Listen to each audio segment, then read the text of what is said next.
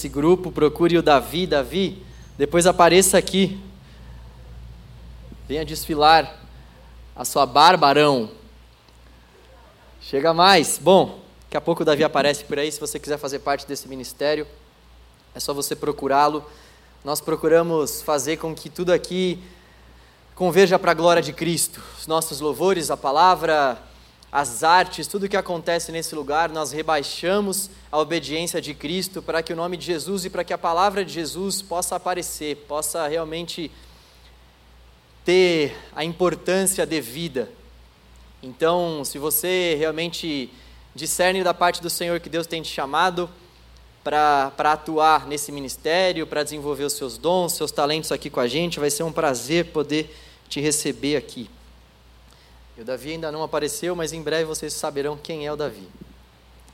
Bom, nós vamos dar continuidade à nossa série. Nós falamos sobre batalha espiritual na semana retrasada. Quem aí se lembra que nós falamos na semana retrasada? Só para eu ficar feliz, levanta a mão, vai, não vai ser mentira, vai.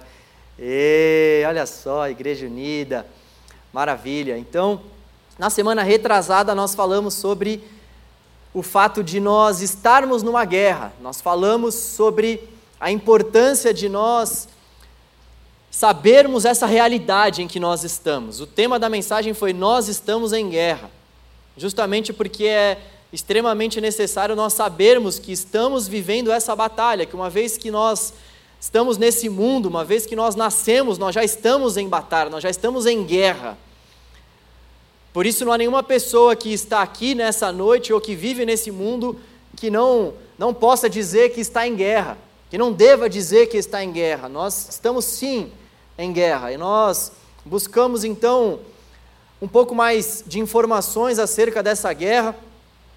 Nós falamos sobre o lugar onde essa guerra acontece, a preparação que nós precisamos ter. E hoje eu gostaria de focar bastante em um tema que é muito importante para nós. O tema da mensagem de hoje, o tema da reflexão que eu gostaria de fazer com todos vocês hoje é conhecendo os nossos adversários. Conhecendo os nossos adversários. É importante Antes de nós lermos o texto de Efésios 6, que mais uma vez vai ser o texto que nós iremos meditar nessa noite, a gente entender um pouquinho o que estava rolando antes desse capítulo 6.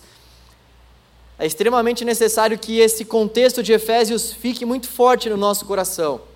A gente tem visto, não somente aqui no canal Jovem, mas nossa igreja tem abordado como tema do ano um tema que está justamente nessa carta aos Efésios, no capítulo 4. Então, é muito legal quando a carta toda fica no nosso coração, porque a gente consegue entender muito melhor todos os, os desdobramentos que aparecem no meio, no início ou no final da carta, quando a gente entende o todo, porque o que o apóstolo Paulo tinha em mente quando ele escreveu essa carta não era que realmente essa carta fosse dividida. Essa divisão de capítulos é feita para nossa comodidade, para que a gente possa ler com mais facilidade, para que a gente possa gravar os assuntos com mais facilidade. Mas o apóstolo Paulo escreveu uma carta, uma carta corrida, sem divisão de capítulos. Por isso, já que nós vamos ler o capítulo 6, é bastante necessário e importante que a gente entenda o que ele escreveu antes dessa carta, já que o capítulo 6 compõe o todo da carta. Então, Paulo vai começar no capítulo 1 falando sobre os benefícios dos cristãos. Capítulo 1, 2 e 3, ele vai falar sobre os benefícios dos cristãos ele vai explicar detalhadamente, de uma forma profunda, a ponto de que essa carta aos Efésios é tida como uma das cartas que mais apresenta a densidade teológica acerca daquilo que Jesus fez por nós na cruz. Tamanha essa linguagem profunda de Paulo. Ele vai então falar sobre aquilo que aconteceu na cruz, ele vai explicar como se deu o processo de salvação de Deus por mim e por você, através do sacrifício de Jesus na cruz. Ele vai falar que Jesus nos adotou, nós fazemos parte de uma nova família. Ele vai falar que nós já fomos abençoados em Cristo, com todas as sortes de bênção nas regiões celestiais. Ele vai falar que nós temos de fato uma nova vida estando em Cristo Jesus e que nós ganhamos essa nova vida de graça, pela graça mediante a fé. Não vem das nossas obras, não vem de obras para que ninguém se glorie, mas vem da graça do Senhor, e nós tomamos posse dessa graça por meio da fé em Jesus. Nós depositamos a nossa fé em Jesus e nós então recebemos a vida eterna de forma gratuita. A partir do momento que nós entregamos de fato todo o nosso coração, a nossa vida, todo o nosso ser a Jesus. Depois ele vem falando no capítulo 3 sobre a multissabedoria de Deus que fez com que judeus e gentios fizessem parte do mesmo povo, da mesma igreja. Isso para aquela época era até então uma novidade para eles, porque os judeus eram um povo bem restrito. Eles não aceitavam outros povos fazendo parte da igreja, a grande parte deles não aceitava isso. E o que a gente estava vendo aqui ao longo das viagens missionárias do apóstolo Paulo, que são relatadas principalmente ali no livro de Atos é que a igreja estava se expandindo. A igreja não estava mais ficando debaixo daquela casinha da fé judaica. O apóstolo Paulo e os demais missionários estavam pregando o evangelho para que justamente mais pessoas tivessem acesso a essa graça que é maravilhosa e é de graça. Então, romanos, gregos, gentios, que são aqueles que não vêm da mesma raiz judaica, começaram a crer no Senhor Jesus, começaram a, a depositar sua fé no Senhor Jesus, e eles então foram recebidos pela igreja de Jesus.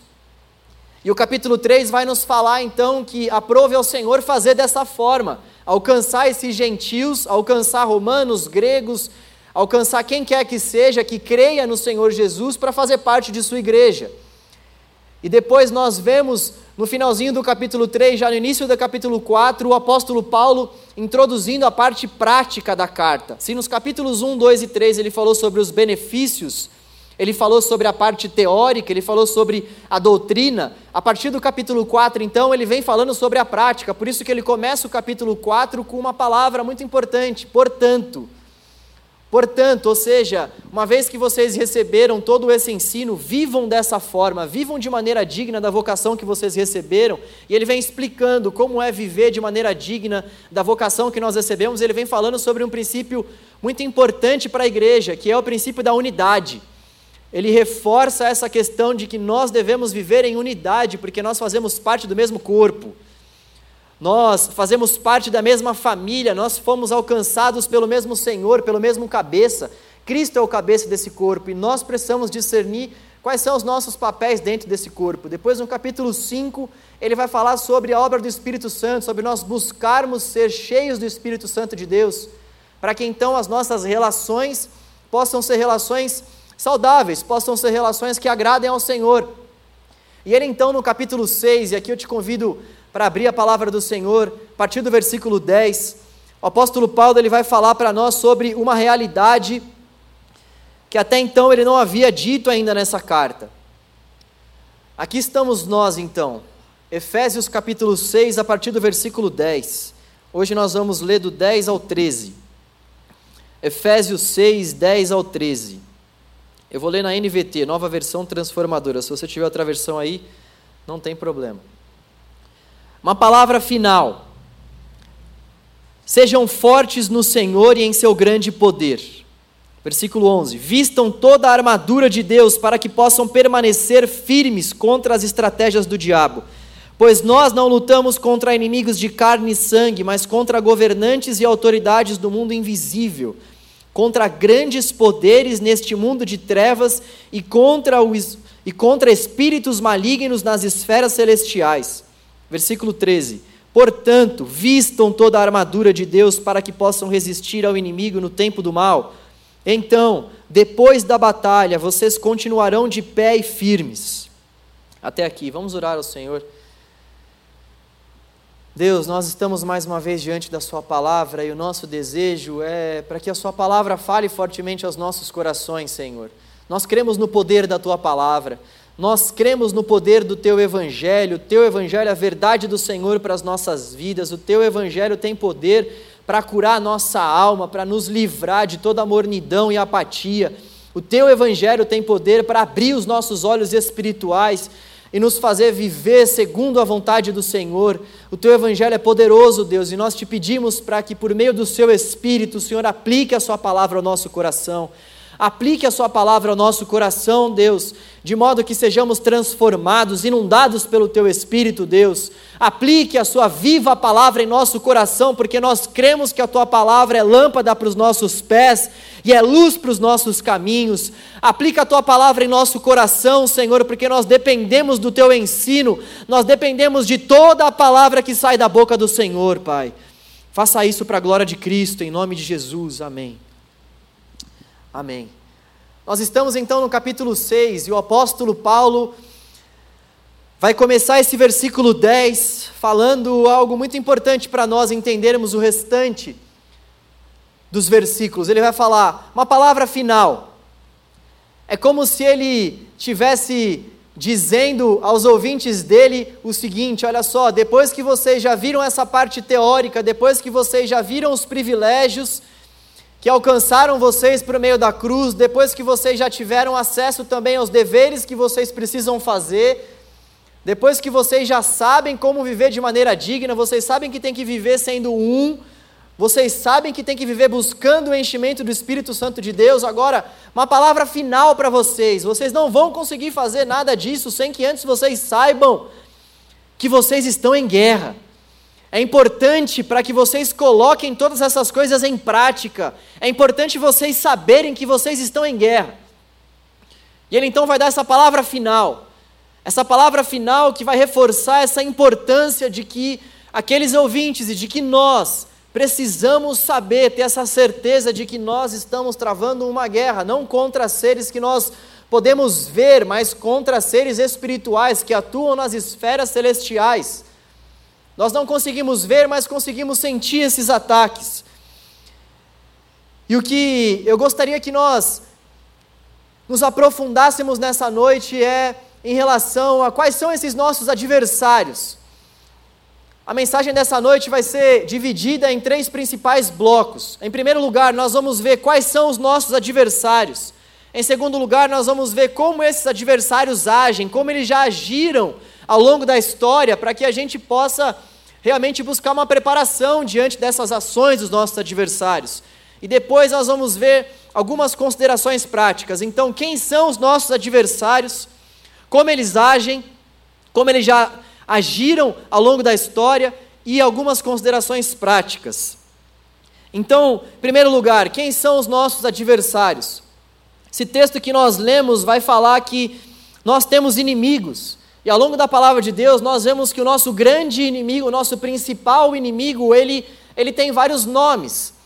A Bíblia, dependendo do versículo, vai dar um nome para Satanás. Então, ou ele é chamado de Satanás, ou ele é chamado de diabo, ou ele é chamado de adversário, de inimigo, ou ele é chamado de Beuzebu, ou ele é chamado de príncipe das potestades do ar, Deus desse século, malvado, Lúcifer, serpente, dragão. Enfim, existem muitos nomes que a palavra de Deus dá para esse nosso grande inimigo, para esse nosso grande adversário. E nós vemos também, pela palavra de Deus, por meio desse texto que nós lemos que há potestades, que há principados, que há governantes dentro dessa esfera celestial que atua juntamente com esse nosso grande adversário que é Satanás, que é o diabo. Nós vemos que ele então não atua sozinho, nós vemos que há um exército que atua juntamente com ele. Nós vemos que esse esse exército ele possui uma organização. Não é simplesmente um exército desorganizado, não é, ah, tá, junta quem tiver aí, tal, tal, tal, vamos. Não, é, um, é algo realmente premeditado, é algo organizado. Nós vemos também ao longo da palavra de Deus que há uma certa hierarquia nesse reino, tanto é que Jesus vai falar para os seus discípulos em dado momento: olha só, para que vocês possam combater esse tipo de espírito, vocês têm que fazer jejum e oração. Ele traz uma novidade para aqueles discípulos. Os discípulos, nós vemos ao longo da palavra de Deus, eles, eles expulsando uma série de demônios, mas Jesus, em dado momento, vai falar para eles: existe uma casta, existe um tipo, existe um grupo que vocês não vão conseguir se vocês não orarem, se vocês não jejuarem antes, vocês não vão conseguir ter êxito no que diz respeito a expulsarem esses grupos se vocês não se dedicarem ao jejum. Ou seja, nós vemos que realmente há, há alguns demônios que fazem parte desse escalão, que têm um certo poder a mais do que outros. Nós vemos então que eles agem de forma orquestrada e nós vemos que Satanás ele foi criado como um ser angelical bom. Nós vemos que no princípio Deus criou os anjos, dentre esses anjos ele criou o anjo de luz, que depois a Bíblia vai dizer que acabou se corrompendo, que acabou cedendo às tentações, que acabou cedendo ao desejo de se tornar igual a Deus. Nós vemos que no princípio os anjos foram criados com o livre-arbítrio pleno, e então esse anjo de luz, que posteriormente foi chamado de Satanás, ele usou esse livre-arbítrio para se rebelar contra Deus e se rebelar contra a igreja, contra a obra de Deus, não somente contra Deus, mas contra todos aqueles que são de Deus. E há um texto bem interessante para a gente entender isso. Eu gostaria de ler, se você não quiser abrir, não precisa, mas apenas anota aí, porque é um texto bem importante. Apocalipse capítulo 12, versículo 7. Esse texto vai falar sobre uma guerra que aconteceu no céu e os, os desdobramentos dessa guerra para nós. Lembrando que o livro de Apocalipse é um livro bastante simbólico. É claro que ele retrata verdades para nós, mas ele vai usar, por exemplo, termos aqui como dragão e uma série de coisas, então fica com a sua imaginação aí em dia. Apocalipse na veia, irmãos, olha só. Apocalipse 12, 7. Houve guerra no céu. Miguel e seus anjos lutaram contra o dragão e seus anjos. O dragão perdeu a batalha e ele e seus anjos foram expulsos do céu. Esse enorme dragão, a antiga serpente chamada Diabo ou Satanás, que engana o mundo todo, foi lançado na terra com seus anjos. Versículo 10. Então ouvi uma forte voz que bradava pelos céus. Finalmente chegaram a salvação, o poder, o reino de nosso Deus e a autoridade de seu Cristo. Porque foi lançado para a terra o acusador de nossos irmãos, aquele que dia e noite os acusa diante de nosso Deus. Eles o derrotaram pelo sangue do Cordeiro e pelo testemunho deles. Não amaram a própria vida, nem mesmo diante da morte. Versículo 12: Portanto, alegrem-se, ó céus, e vocês que habitam nos céus, sobre a terra e o mar, porém, virá terror, pois o diabo desceu até vocês com grande fúria, sabendo que lhe resta pouco tempo. Nós vemos aqui como se deu então essa, essa descida, como que esses demais anjos também acabaram sendo lançados para a terra, e ao mesmo tempo nós vemos também como foi a vitória relatada pelo nosso Senhor Jesus, que é Deus vitorioso na guerra, que é Deus vitorioso na batalha. Nós estamos diante de uma guerra que já foi vencida. Por isso que nós não precisamos temer o nosso adversário, nós precisamos nos preparar para essa guerra, porque, como o próprio texto diz, ele tem pouco tempo e o papel dele realmente é fazer com que nós não venhamos dar crédito para a obra de Cristo, é fazer com que nós não venhamos buscar ter uma vida de relacionamento com o Senhor, é frustrar realmente aquilo que Deus tem colocado na palavra dele no nosso coração como verdade do Senhor para nós. Então, ele tem pouco tempo, nós devemos sim nos preparar, mas não temer, porque a vitória já está garantida. A palavra de Deus nos diz em Colossenses 3,15 que Jesus envergonhou todos esses principados, todas essas potestades, todos esses anjos. Jesus envergonhou todos eles, pregando o escrito de dívida que era contra nós na cruz do Calvário, zombando de todos esses poderes celestiais malignos. Então, a vitória já está garantida. Mas a vitória estar garantida não quer dizer para nós que nós não temos ainda uma luta a ser combatida. A vitória já foi garantida, mas nós vemos que Satanás e o seu exército é como se eles estivessem saindo em retirada, mas eles estão saindo em retirada tentando devastar o maior número de pessoas, lugares e o que a gente possa imaginar nessa terra. Imagina então uma grande guerra onde o adversário já foi derrotado e ele está partindo em direção ao seu destino, mas partindo em direção ao seu destino, mesmo ele sabendo que já está derrotado, ele vai fazer de todo o possível para ir devastando os lugares que ele passar, as pessoas que ele encontrar. É diante dessa guerra que nós estamos. É diante desse adversário derrotado, mas é também diante desse adversário que tenta fazer todo o possível para que nesse pouco tempo que lhe resta, ele venha tentar fazer algo contra as nossas vidas, contra aqueles que temem o Senhor Jesus, contra a obra de Jesus. Então, nós vemos que ele tem tentado tacar o terror na humanidade. A palavra de Deus nos diz isso. Então, o nosso primeiro grande adversário é Satanás e é também o seu exército, esses anjos caídos que atuam juntamente com Satanás. E nós também temos um outro adversário que a palavra de Deus vai nos falar. Você pode imaginar quem é esse adversário? Nós. Nós mesmos. Nós somos os nossos próprios adversários também. A palavra de Deus lá em Gálatas vai dizer que, Gálatas 5 vai dizer que aqueles que são do Espírito Santo de Deus, aqueles que de fato tiveram uma nova experiência de conversão com o Senhor, vivem um conflito de naturezas.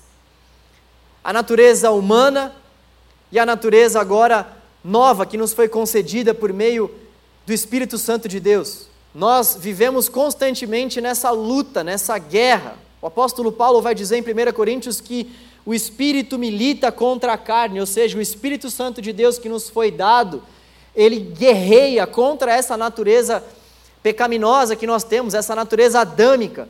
E nós então vivemos essa guerra também, nós também travamos essa guerra contra essa nossa velha natureza.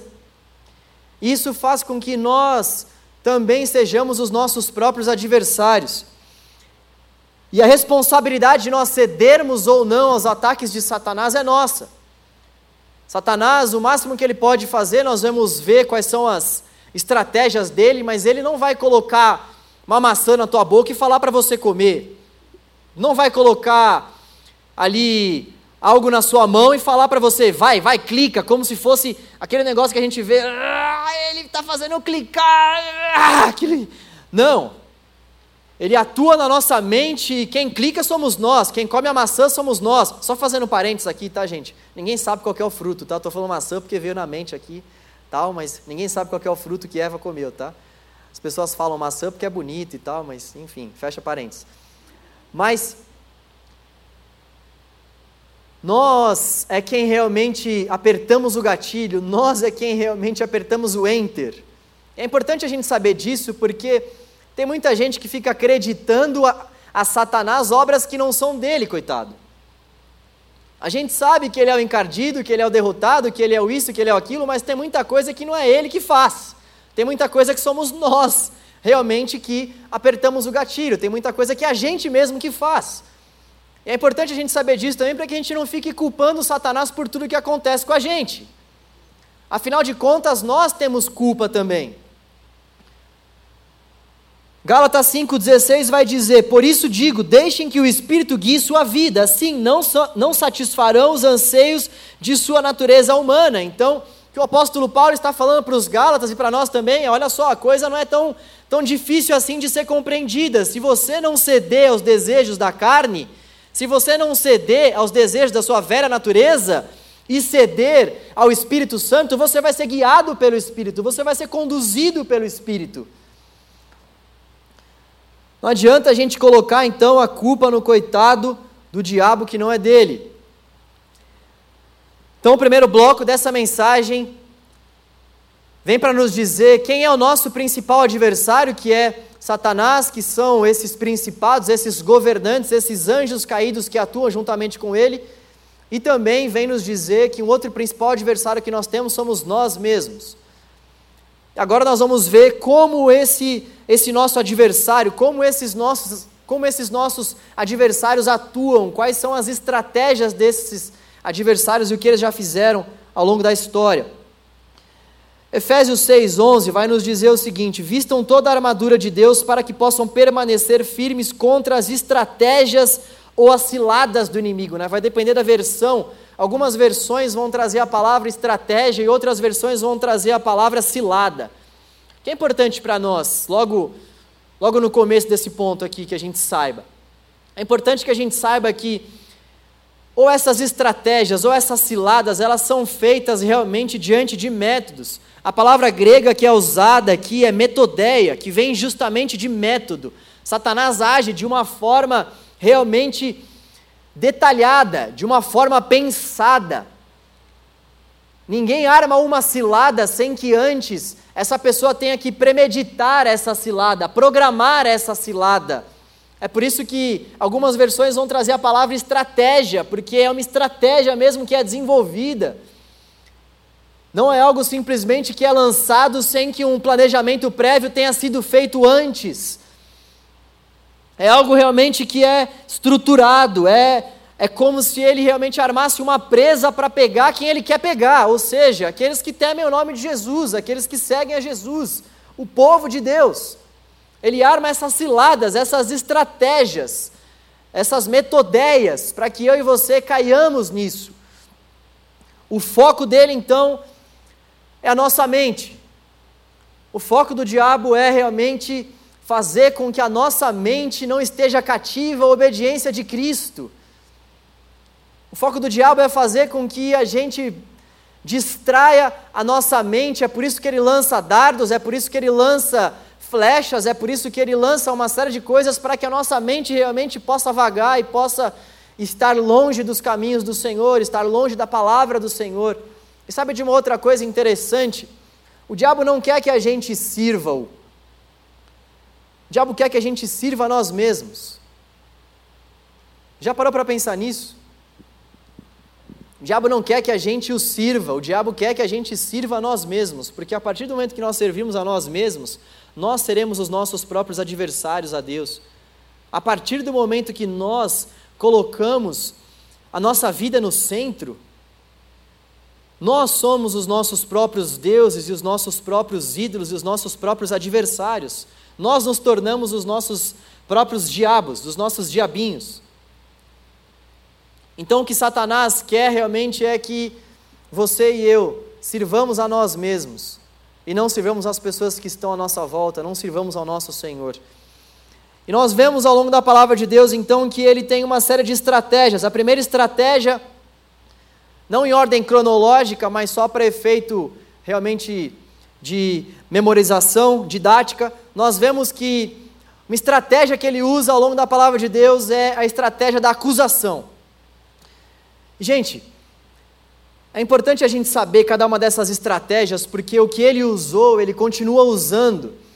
E a forma como homens e mulheres de Deus conseguiram se livrar dessas ciladas continua sendo a mesma forma, o mesmo segredo para que eu e você também venhamos nos livrar das nossas ciladas, das ciladas que ele tem tentado contra mim e contra a sua vida. Por isso é extremamente importante que a gente olhe para cada uma dessas ciladas, dessas estratégias que ele fez ao longo da história, juntamente com o seu exército para que a gente fique bem atento a isso que ele fez, para que isso não aconteça com a gente, ou para que, se já estiver acontecendo, a gente caia em si e fale: Poxa vida, o que está acontecendo comigo é que eu estou caindo numa cilada, estou caindo em algo que foi premeditado contra mim e eu nem estava realmente pensando que era uma cilada, eu estava simplesmente vivendo a minha vida sem saber que aquilo era uma estratégia do diabo contra mim. Então, esse é o propósito desse ponto.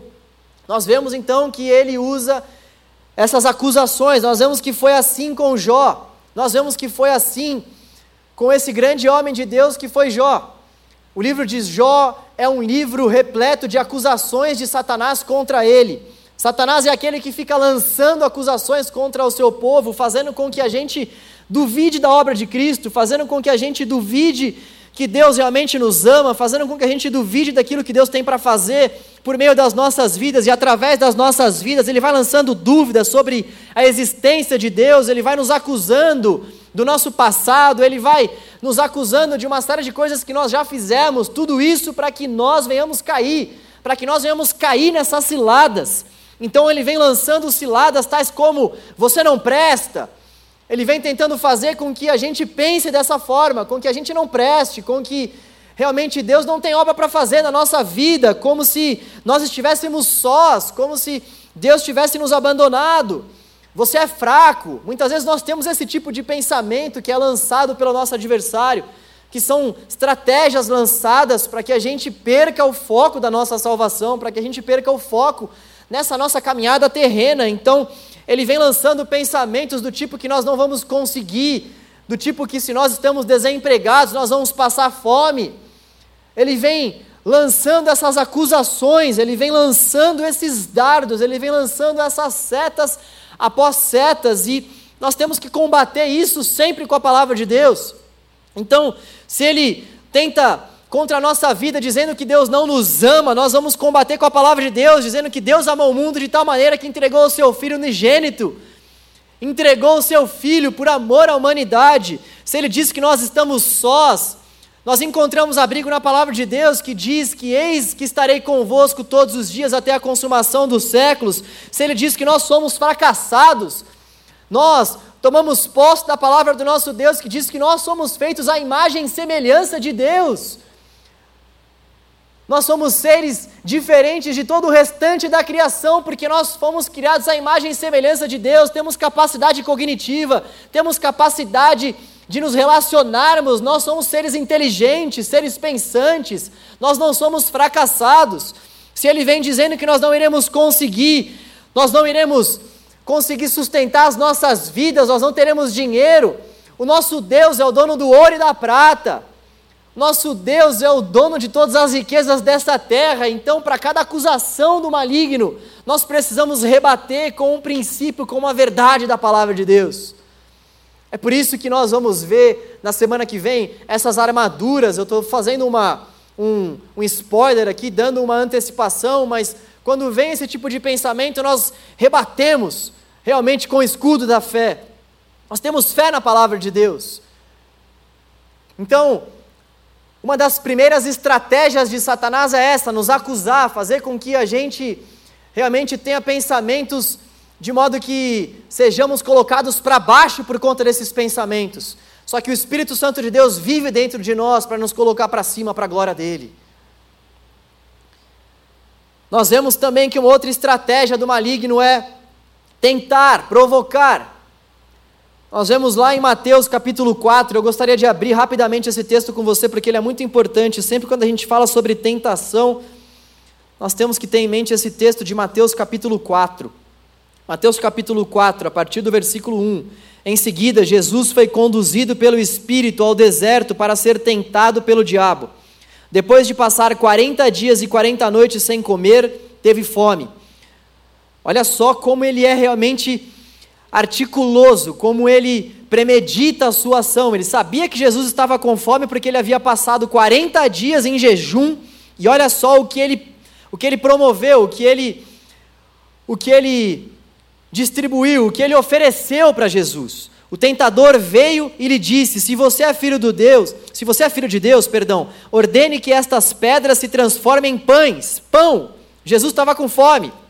Jesus, porém, respondeu: As Escrituras dizem: Uma pessoa não vive só de pão, mas de toda a palavra que sai da boca de Deus. Versículo 5: Então o diabo o levou à cidade santa, até o ponto mais alto do templo, e disse: Se você é filho de Deus, salte daqui, pois as Escrituras dizem: Olha só, Satanás usando a palavra de Deus, pois as Escrituras dizem: Ele ordenará seus anjos que o protejam, eles o sustentarão com as mãos para que não machuque o pé em alguma pedra. Jesus respondeu também com a palavra de Deus: As Escrituras também dizem: Não põe à prova o Senhor, seu Deus. Em seguida, o diabo o levou até um monte muito alto e lhe mostrou todos os reinos do mundo e sua glória. Eu lhe darei tudo isto, declarou.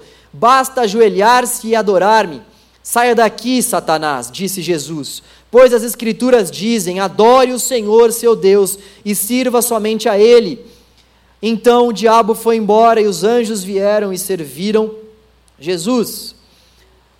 Nós vemos essas estratégias sendo aqui colocadas de uma maneira muito clara. Jesus estava com fome, a primeira coisa que o diabo ofereceu para ele foi justamente pão. Nós vemos que ele realmente trabalha para que nós sejamos tentados na área aonde nós tenhamos uma vulnerabilidade, onde nós temos, na verdade, uma vulnerabilidade maior. Onde nós somos mais propensos a ceder a essas ciladas. Ele é provocador, ele lança realmente dardos inflamados, ele lança sobre as nossas mentes pensamentos insanos, pensamentos que fazem com que a gente pense uma série de coisas que não condizem com a verdade da palavra, nós apagamos esse dardo realmente com as armaduras do nosso Deus, nos revestindo com o poder de Deus.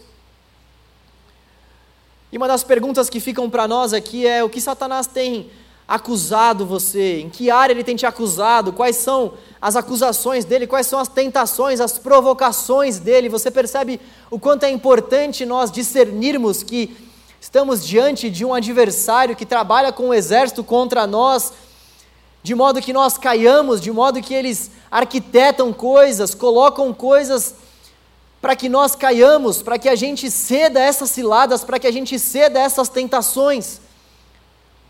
Quais têm sido as suas tentações? Quais têm sido as acusações que Satanás tem feito contra você? Galera, é muito importante a gente saber disso, é extremamente importante a gente saber disso. Qual área da nossa vida que a gente está sendo atacado, qual área que a gente está sendo acusado, que tipo de pensamento que está sendo lançado contra nós, que não é proveniente do Espírito Santo de Deus, que não é proveniente do Espírito Santo da promessa, que não vem do Senhor, mas que vem do nosso adversário. Há tantas pessoas que se colocam para baixo, há tantas pessoas que não têm mais desejo de frequentar a igreja, há tantas pessoas que têm pensamentos suicidas, que pensam em se matar, tirar suas próprias vidas, por conta desse tipo de acusação, por conta desse tipo de tentação, por conta desse tipo de provocação. Ei! Isso não provém do Senhor. Isso provém do nosso adversário que tem tentado contra nós. Nós precisamos nos dar conta dessa guerra. Precisamos nos dar, nos dar conta que esse adversário, ele realmente arma essas estratégias contra nós para nos derrubar. Mas maior é o Senhor, o Deus que está conosco, do que o Deus que opera nesse mundo. Maior é o Espírito Santo do nosso Deus que mora dentro de nós do que o Espírito que habita no mundo. Agindo o Senhor sobre as nossas vidas, ninguém pode impedir. Nós precisamos buscar esse revestimento no Senhor, essas armaduras que o Senhor tem para nos dar. Mas uma estratégia do diabo é furtar furtar a palavra de Deus semeada em nosso coração. Mateus 13, 19 vai falar para nós que as sementes que caíram à beira do caminho representam os que ouvem a mensagem sobre o reino e não a entendem. E então, como eles não entendem a mensagem, como essas pessoas que ouvem a mensagem do reino não a entendem, o inimigo vai então e rouba essas sementes por falta de entendimento dessas pessoas. Você conhece alguém assim? Que vem para a igreja, que frequenta a igreja durante muitos anos, durante muito tempo, que faz parte de ministérios, só que a palavra de Deus não entrou no coração ainda. Só que a palavra de Deus não faz parte do viver diário, não faz parte da prática de vida. E pelo fato da palavra de Deus não ter entrado no coração e não fazer parte da vida, essa pessoa acaba sendo furtada pelo Satanás, pelo lazarento da nossa alma, ou encardido. Lazarento da nossa alma não, está amarrado. Então, essas pessoas elas acabam tendo essa semente do evangelho furtada. Elas ouvem a palavra de Deus, mas elas não conseguem colocar a palavra de Deus em prática. Elas leem a palavra de Deus, mas a palavra de Deus não consegue lê-las. Porque a palavra de Deus não criou raízes. Isso é muito sério. A ponto de que no final do Sermão do Monte, Jesus vai dizer para os seus discípulos que se nós não tivermos alicerçados na rocha, que é a palavra de Deus, nós iremos ser levados de um lado para o outro. Nós seremos levados como ondas, como ondas que são levadas pelo mar, ondas vulneráveis que são levadas pelo mar e que não têm raízes, que não têm fundamentação na palavra. E como é triste isso, como é triste, como é terrível a gente não ter fundamentação na palavra nós vemos que Satanás ele usa essa artimanha de furtar esse esse ensino do nosso coração a partir do momento que nós não buscamos uma profundidade diante daquilo que nós estamos lendo, estudando e ouvindo. Por isso que é necessário não somente nós conhecermos o Senhor, mas aprofundarmos a nossa vida nesse conhecimento, por isso que é importante nós não, nós não somente lermos a palavra de Deus, mas estudarmos a palavra de Deus, nos aprofundarmos na palavra de Deus, termos a palavra de Deus como alimento para nossa alma, como um socorro para nossa vida. Termos essas raízes na palavra de Deus para que então Satanás não venha usar dessa estratégia de furtar o ensino que foi semeado em nosso coração diabo coloca dúvidas na nossa cabeça, o diabo coloca dúvidas a respeito de quem ouve a palavra. Então a gente está aqui, a gente ouve a palavra de Deus e começa a, se questionar: poxa, será que essa é palavra de Deus mesmo? Será que isso daí é verdade mesmo? Poxa, século 21 e a gente aqui falando sobre um livro antigo, será que isso é a palavra de Deus mesmo? Mas quem garante, hein? Ah, os escritos do Mar Morto, ah, tem um, ah, tal, poxa, mas quem garante que é a palavra de Deus mesmo? Quem é que garante que isso de fato foi o que Deus revelou para a humanidade? Quem é, que, quem é que garante que essa palavra foi inspirada mesmo? Então, uma série de dúvidas vão sendo colocadas sobre a nossa mente a partir do momento que a palavra de Deus não é viva para o nosso coração, a partir do momento que a gente não permite com que o nosso coração se encontre aberto para o ensino da palavra de Deus. Nós precisamos tomar muito cuidado em relação a esses ataques, essas furtadas que têm acontecido no que diz respeito a esse assunto da palavra de Deus. Se você está aqui, examine as escrituras que estão sendo pregadas, isso vale para qualquer culto, isso vale acima de tudo para qualquer pregação que nós ouvirmos. E, gente, como tem sido difícil a gente fazer isso nos nossos dias. Eu confesso para vocês que eu fico agoniado com uma série de pregações que eu ouço, porque Satanás muitas vezes não vai aparecer para a gente com um tridentezão assim, ah, oh. O ensino, muitas vezes, que é equivocado e que é de Satanás, ele parece um ensino verdadeiro. Em certas circunstâncias, ele parece um ensino que até é bom no primeiro momento, até parece palavra de Deus, tem cara de palavra de Deus. A pessoa até pega a Bíblia para ler, inclusive, ela até lê um versículo, mas nós vimos que até mesmo Satanás usou o texto. Usar o texto não significa necessariamente ser bíblico. Usar o texto não significa necessariamente que essa pessoa que está pregando o texto está pregando a palavra de Deus. Satanás, nós vimos aqui, ele usou a palavra de Deus, mas não foi bíblico. É necessário que a gente tenha muita atenção.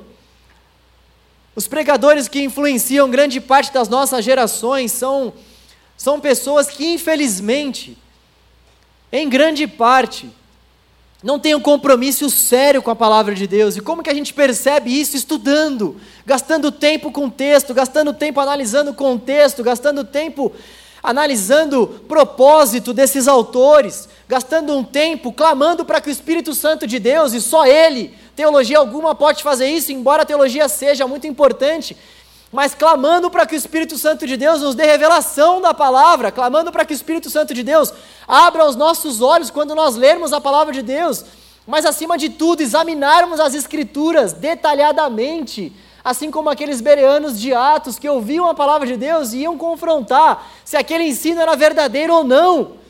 Há pessoas que citam o texto e não voltam mais para o texto nunca mais numa pregação. E tem um monte de gente dando glória a Deus e aleluia. Aleluias, né? Que agora virou moda falar aleluias. Gente, uma geração tem sido distorcida, sabe? Uma palavra rasa tem sido pregada para a nossa geração e a gente tem acolhido a essa palavra rasa, sem que a gente confronte esse ensino com o verdadeiro evangelho da palavra de Deus. E então o que acontece? O que acontece é que quando vem as ondas, quando vem as crises, quando vem as circunstâncias negativas, quando vem as dificuldades dessa vida, nós somos levados, nós mudamos de igreja, nós abandonamos a fé, por quê? Porque nós não temos raízes, e por que não temos raízes? Porque o texto não faz parte da nossa vida, porque o texto já não é mais desejado, porque nós não estudamos o texto. Nós não podemos aderir a qualquer pregação, nós não podemos aderir a qualquer ensino, a qualquer pregador, olhar quantos seguidores o cara tem, já começar a seguir e tomar aquele ensino como palavra de Deus para nós. Jesus começou o seu ministério com um pouco mais de 12 seguidores, ele estaria lascado se ele tivesse Instagram. No entanto, o ensino dele era o ensino dos céus, era o ensino verdadeiro da palavra que vinha do alto. Nós devemos olhar para o texto e não para o número de seguidores, nós devemos olhar para ver se esse ensino condiz com a realidade da Escritura ou não, não se o pregador é eloquente, não se ele é bonitinho ou não. Tomar cuidado para que a palavra de Deus não seja furtada do nosso coração. Tomar cuidado. Prestem bastante atenção durante uma pregação, vou me estender um pouco mais sobre esse ponto, porque ele é muito importante. Preste muita atenção se a pessoa que está pregando está sendo fiel realmente ao texto, está expondo o texto ou não. Você já viu uma pregação que o cara cita o texto, mas depois não volta mais para o texto e começa a, falar um monte de coisas e fazer um monte de afirmação que o texto não está fazendo? Cada afirmação que um pregador faz precisa estar embasada no texto. Se não está necessariamente embasada naquele texto imediato que ele está lendo, tem que estar embasada no restante da palavra de Deus, mas existem uma série de afirmações que são feitas, que não tem base bíblica, e a gente está falando amém, glória a Deus, aleluia, Jesus. Uma outra estratégia do capiroto, de Satanás, é cegar os que não creem, 2 Coríntios capítulo 4, versículo 4 diz que o Deus deste mundo cegou a mente dos que não creem para que, para que não consigam ver a luz das boas novas, não entendendo esta mensagem.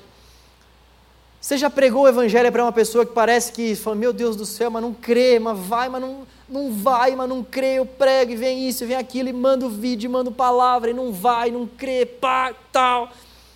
Pois é, 2 Coríntios 4, 4 é uma resposta para isso que acontece muitas vezes com o coração daqueles incrédulos. Infelizmente, o que nós vemos é que Satanás, com seus anjos, com seu poderio, ele, ele tem poder para cegar o entendimento de muitos. E nós, como embaixadores do reino de Deus, precisamos proclamar a palavra, porque a palavra de Deus pode libertar essas pessoas da cegueira espiritual que elas vivem. A palavra de Deus nos libertou de uma cegueira espiritual sem tamanho que nós vivíamos. É por isso que nós somos gratos ao Senhor, porque Ele nos libertou realmente dessa cegueira, Ele nos transportou, Ele nos tirou desse império de cegueira, de trevas, de sujeira, nos libertando, nos transportando para o reino do Seu Filho amado. E é isso que Deus deseja fazer com os eleitos dele, com as pessoas que estão aí clamando sofrendo, nós precisamos nos levantar e pregar o Evangelho para essas pessoas, para que elas deixem então, por meio da ação do Espírito Santo de Deus, de serem cegas. Nós vemos que uma outra estratégia também de Satanás é fazer falsos milagres. O diabo faz falsos milagres para enganar as pessoas. Tudo aquilo que não glorifica a Deus e enaltece o próprio homem é obra do diabo. Tudo aquilo que não glorifica a Deus e enaltece o próprio homem é obra do diabo. Gente, o diabo está fazendo tanta coisa, até mesmo no meio das igrejas. Igrejas entre aspas. Há tantas coisas que estão sendo creditadas a Deus, mas que são obras de Satanás. Tantos pastores corruptos que acreditam as quantidades dos seus ministérios a Deus, sendo que na verdade o ensino deles revela que quem está por trás é Beuzebu, é Satanás. E Satanás permite com que alguns sinais aconteçam sendo que na verdade quem está por trás daqueles sinais não é o Espírito Santo de Deus. Muitos falsos profetas surgiriam, é o que a palavra de Deus nos diz. Muitos falsos mestres haveriam de surgir, já estava relatado. O que nós temos visto é uma série de falsos mestres e falsos profetas que têm conduzido o povo de Deus à ruína, que têm conduzido uma série de igrejas à ruína. Pedidos desenfreados por dinheiro, conversas e mais conversas, entrevistas e mais entrevistas com Satanás, com demônios, construções de templos e mais templos para que os corações e os olhos dos homens possam se enaltecer Sendo que, na verdade, quem está por trás de todas essas coisas que não glorificam a Deus, mas que trazem glória para o próprio homem, é o próprio Satanás. Nós temos que tomar muito cuidado em relação a essas falsas obras, esses falsos mestres, esses falsos profetas. Isso pode estar debaixo dos nossos próprios olhos, no nosso trabalho, na nossa faculdade, onde quer que nós estejamos, pode ser que tenham pessoas que estão fazendo obras, acreditando a glória para si, nós não estamos percebendo. Nós também podemos constatar que uma outra estratégia de Satanás e seu exército é viver buscando uma brecha para nos atacar. Quem já foi da Assembleia como eu vai entender bem o que é brecha. Quem já foi da Bleia aí? Eita terra, sempre tem. Louvado seja Deus, viu?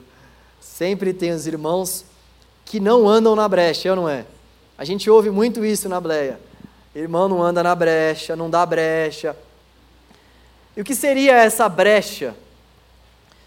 1 Pedro 5,8 diz: Estejam alertos, tomem cuidado com seu grande inimigo, o diabo, que anda como um leão rugindo à sua volta, à procura de alguém para devorar. Permaneçam firmes contra eles, sejam fortes na fé. Lembrem-se de que irmãos seus em Cristo e em todo o mundo estão passando pelos mesmos sofrimentos. O que é uma brecha? Uma brecha é algo que nós concedemos a Satanás para que ele possa, de fato, nos constranger, nos afligir, nos oprimir. A palavra de Deus vai nos dizer nesse texto que Satanás anda rugindo, ou seja, anda procurando alguém realmente para devorar, anda procurando alguma brecha para nos atacar, anda procurando alguma frestrinha para conseguir realmente nos abalar, nos afetar. O que nós precisamos fazer? Ter a nossa vida diante do Senhor, com a nossa mente renovada pelo Senhor. Os, os antigos, em muitas vezes, achavam que dar essa brecha era o mesmo que poxa, não vestir calça jeans, não cortar o cabelo, não usar brinco, não ver TV, nós respeitamos.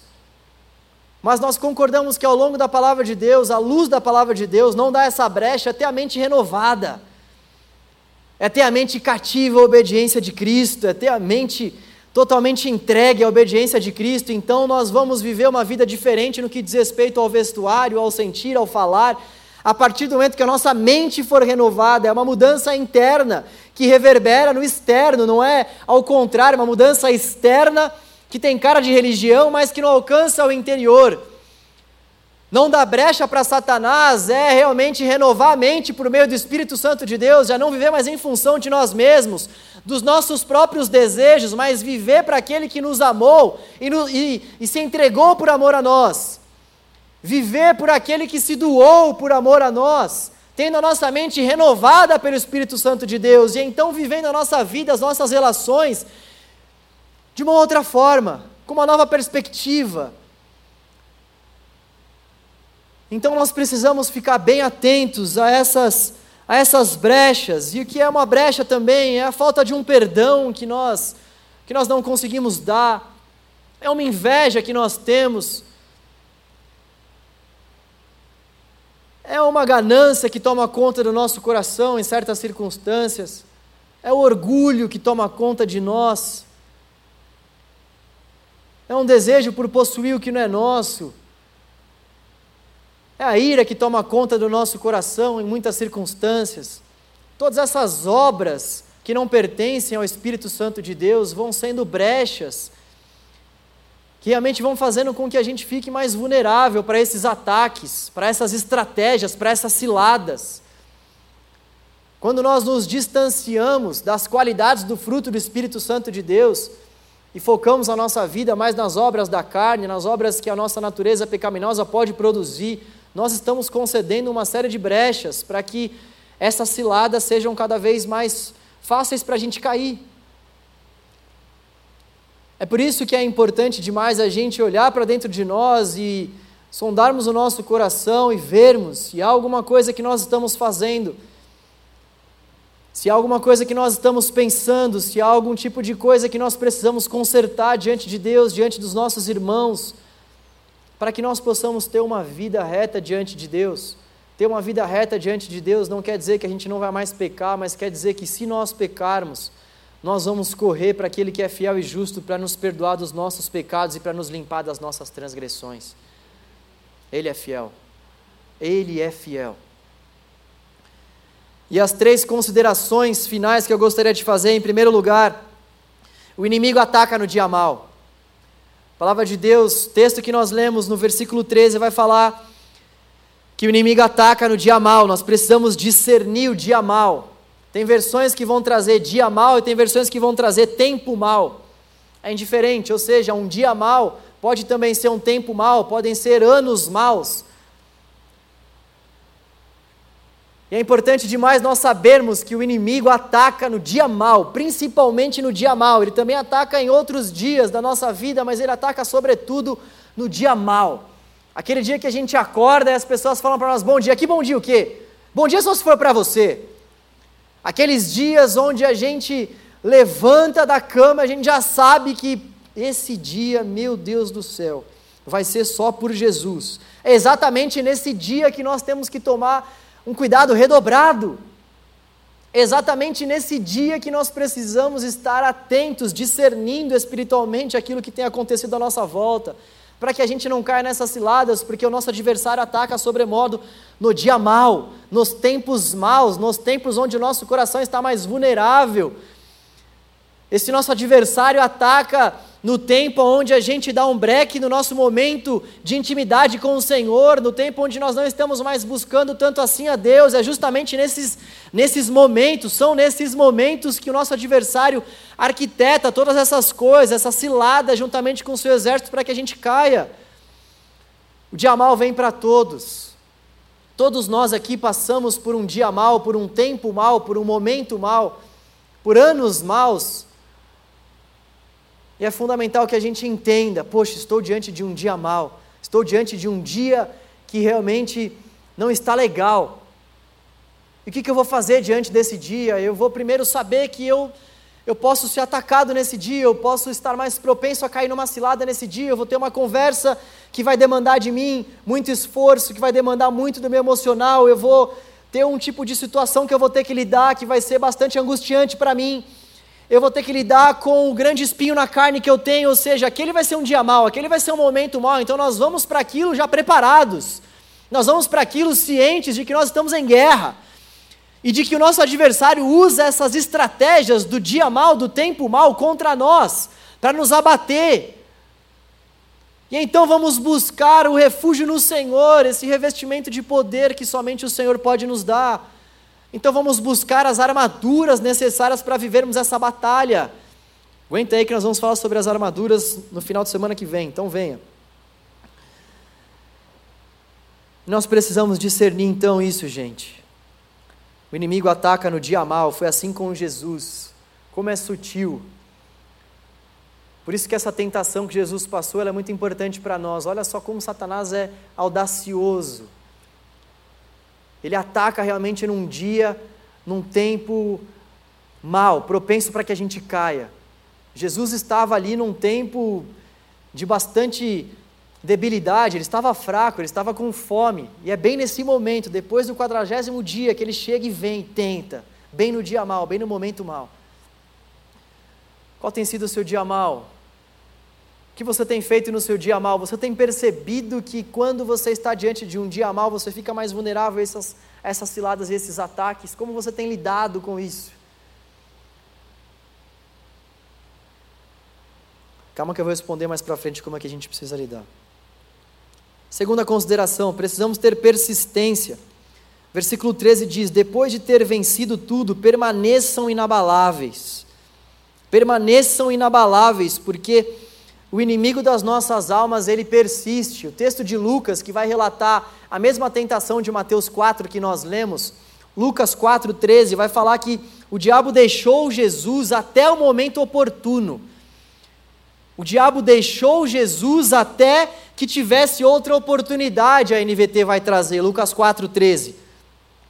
O diabo realmente não desiste, ele é incessante nas suas tentativas. E talvez você possa dizer, mas João, ferrou para nós, como que a gente vai se ver livre disso? Ele é mais forte do que nós, ele tem um exército contra nós, como que nós vamos escapar disso? 1 Coríntios 10, 13, esse texto é um dos mais importantes da palavra de Deus para mim. Anote esse texto no seu coração, no seu caderno, no seu, no seu celular. As tentações em sua vida não são diferentes daquelas que outros enfrentaram. Deus é fiel e Ele não permitirá tentações maiores do que vocês possam suportar. Deus é fiel e Ele não permitirá tentações maiores do que vocês possam suportar. Quando vocês forem tentados, Ele mostrará uma saída para que consigam resistir. 1 João 4, 4: Pois o Espírito que está em vocês é maior que o Espírito que está no mundo. Tiago 4,7: Portanto, submetam-se a Deus, resistam ao diabo e ele fugirá de vocês. O diabo é insistente, mas o Espírito Santo de Deus que mora em nós tem poder para nos ajudar, para nos consolar, tem poder para fazer com que nós passemos por essas dificuldades, tentações e não venhamos ceder desde que a nossa vida esteja tão somente entregue a esse Espírito. Nós não passaremos por tentações maiores das quais nós possamos suportar. Isso é algo maravilhoso. A gente lê bastante esse texto aqui no canal Jovem porque é muito importante que isso fique no nosso coração, ó oh Deus, no meu e no seu coração. Trabalha, Senhor. Gente, tem muita gente passando por uma série de coisas e se entregando a essas coisas que estão passando porque falam que não tem mais forças, falam que não tem como vencer, falam que essas lutas têm sido difíceis demais. A palavra de Deus tem que ser palavra de Deus para nós. Quando nós lemos quando nós lemos um versículo como esse que diz que Deus não permite com que sejamos tentados além daquilo que a gente possa suportar, você que está passando por problemas na área sexual, você pode suportar isso. Você não é forte, mas Deus é forte. E você se fortalecendo no Senhor, você tem poder para passar por isso. Você que passa por dificuldades na área da pornografia, você que passa por dificuldades na área financeira, você que tem dificuldade para confiar no Senhor, você que tem crise de ansiedade, você que já não consegue mais olhar para a palavra de Deus como sendo de fato palavra de Deus. Ei, o que você está passando não é maior do que o que você pode suportar. O que eu estou passando não é maior do que eu possa suportar. Dor nenhuma que eu estou passando, que você passa, luta alguma, dificuldade alguma é maior do que aquelas que nós possamos suportar. O Senhor é conosco, Ele é fiel para não permitir com que passemos por nada além daquilo que possamos aguentar. E juntamente com a tentação, Ele ainda nos dá um escape, uma saída. Ele nos dá uma saída, olha só o que o texto diz: quando forem tentados, ele mostrará uma saída para que consigam resistir. Isso é palavra de Deus, literalmente palavra de Deus, não tem palavra minha aqui, é a palavra de Deus. É a palavra de Deus. Nós devemos ter isso na nossa mente sempre quando a gente passa por algum momento mal, por algum dia mal, por alguma crise, por alguma tentação, por algum momento difícil. O Senhor é a nossa força, nós não somos nada. Essa teologia que diz que a virtude em nós é falha, é fraca, não tem base bíblica, mas a teologia, a vertente que diz que nós nos fortalecendo no Senhor, somos renovados pelo seu poder, é bíblica e é para nós. Essa é a terceira aplicação prática para nós, a terceira consideração. Nós precisamos do poder de Deus. Poder de Deus para vencermos as tentações, poder de Deus para vencermos o dia mal, poder de Deus para sermos revestidos pela armadura de Deus, poder de Deus para suportarmos as nossas debilidades, poder de Deus para que o Espírito Santo fale aos nossos corações e nós venhamos dar ouvido à voz do Espírito. Poder de Deus, poder de Deus, Efésios 6,10 vai dizer: sejam fortalecidos no Senhor e na força do seu poder. Nós precisamos contar com a ajuda de Deus, sem Deus não dá. Sem mim, o que Jesus vai dizer, nada podeis fazer. Nem o próprio Cristo ousou fazer algo sem Deus Pai. O que seria de nós? O que seria de nós tentando fazer algo sem o próprio Espírito? Nós somos inteiramente dependentes do nosso Criador em todos os aspectos, sentidos. Nós dependemos do Senhor para vivermos a nossa vida nessa terra. Dependermos do Senhor para tudo para tudo. Se nós estamos aqui é porque a dependência que nós temos do Senhor tem sido de fato colocada em prática. Deus é quem nos dá o fôlego de vida, é Deus quem nos dá o anseio pela presença Ele, é Deus quem faz com que a obra dele avance, é Ele quem acrescenta as pessoas que vão chegando na igreja, é Ele quem faz com que a gente fique firme, é Ele quem faz com que a palavra de Deus possa ter frutos no nosso coração, é Ele quem faz a obra. O próprio Deus é o dono da obra, o mantenedor da obra e aquele que age para que a obra seja feita em nosso coração. Por isso nós temos que pedir esse poder de Deus, pedir para que essa virtude do Espírito Santo de Deus nos alcance, pedir para que nós sejamos revestidos com esse poder, e ser revestidos com esse poder é confessar que nós somos fracos.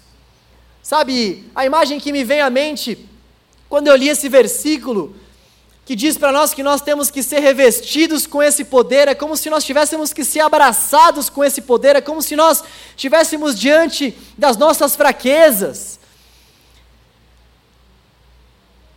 Mas diante das nossas fraquezas, o Senhor realmente faz com que o Espírito Santo dele se aperfeiçoe.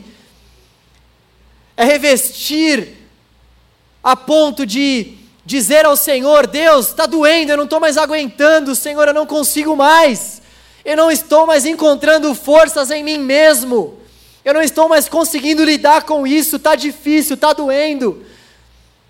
Pai, eu estou prestes a, a largar tudo, a abrir mão de tudo, eu estou prestes a entregar a minha vida, porque eu já não quero mais viver. É quando a gente chega realmente no fundo do poço, e então o Senhor nos pega pela mão e nos tira de um montoro de lixo e nos faz sentar com Ele nos lugares celestiais em Cristo Jesus, o nosso Senhor. É quando a nossa alma está totalmente abatida, sem esperança, e nós então, fracos, oprimidos, encontramos força no braço do Senhor. Ele é o nosso refúgio, e aqueles que esperam no Senhor renovam as suas forças, voam alto como águias, correm e não ficam exaustos, caminham e não se cansam. Por que não se cansam? Porque esperam no Senhor. Esperam no Senhor e encontram no Senhor esse poder e essa força para resistir aos dias maus e a nossa vida nessa terra. Não tem outro segredo, não tem outra outro mistério. Esse é o evangelho de Jesus. Nós, fracos, debilitados, nos esforçando para vivermos uma vida que agrada ao Espírito Santo de Deus, e nesse viver, nesse nos esforçarmos para viver, o Espírito Santo de Deus vai nos ajudando, não permite com que sejamos tentados ainda naquilo que possamos suportar e nos dá um escape. Esse é o Evangelho de Jesus, essa é a boa notícia. Jesus veio nos salvar para que nós tivéssemos esse tipo de vida.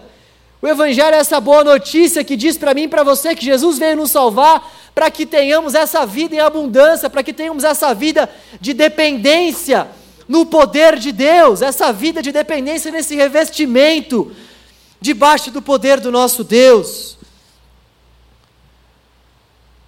Vamos orar ao Senhor.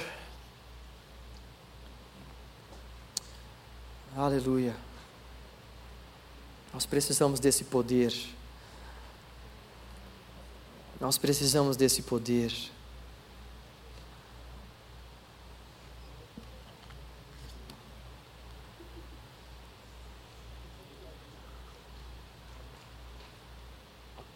Gostaria que você curvasse a sua cabeça e que você refletisse em tudo isso que foi dito.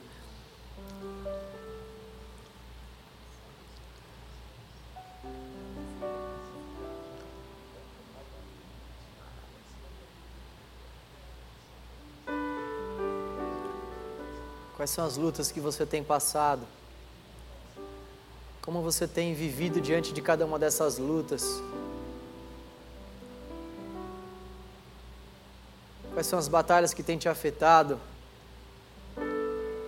Até que ponto você tem confiado no Senhor em meio a essas lutas? Até que ponto você tem entregado a sua fé a Jesus?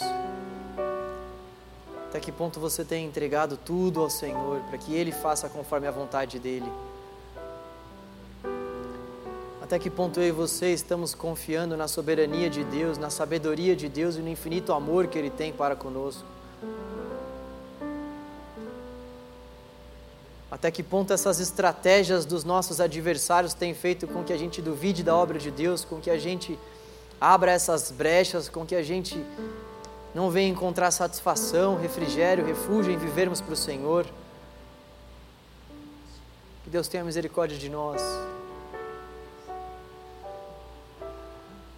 Até que ponto a nossa busca tem sido realmente por esse poder de Deus para nos ajudar, para nos consolar, para nos fazer resistir às tentações desses adversários? Até que ponto nós temos clamado por esse poder? Quanto tempo faz que você não ora pedindo ao Senhor por esse poder do Espírito Santo de Deus? Para que você possa resistir às tentações. Para que eu e você possamos chorar aos pés do Senhor e dizer: Senhor, está doendo. Está doendo, mas te servir é melhor do que tudo. Está doendo, Deus, mas a paz que excede todo entendimento que o Senhor derrama sobre os corações daqueles que buscam te servir, se esforçam para viver uma vida reta diante de ti, são inigualáveis. Está doendo, mas para nós o viver é lucro e o morrer é Cristo.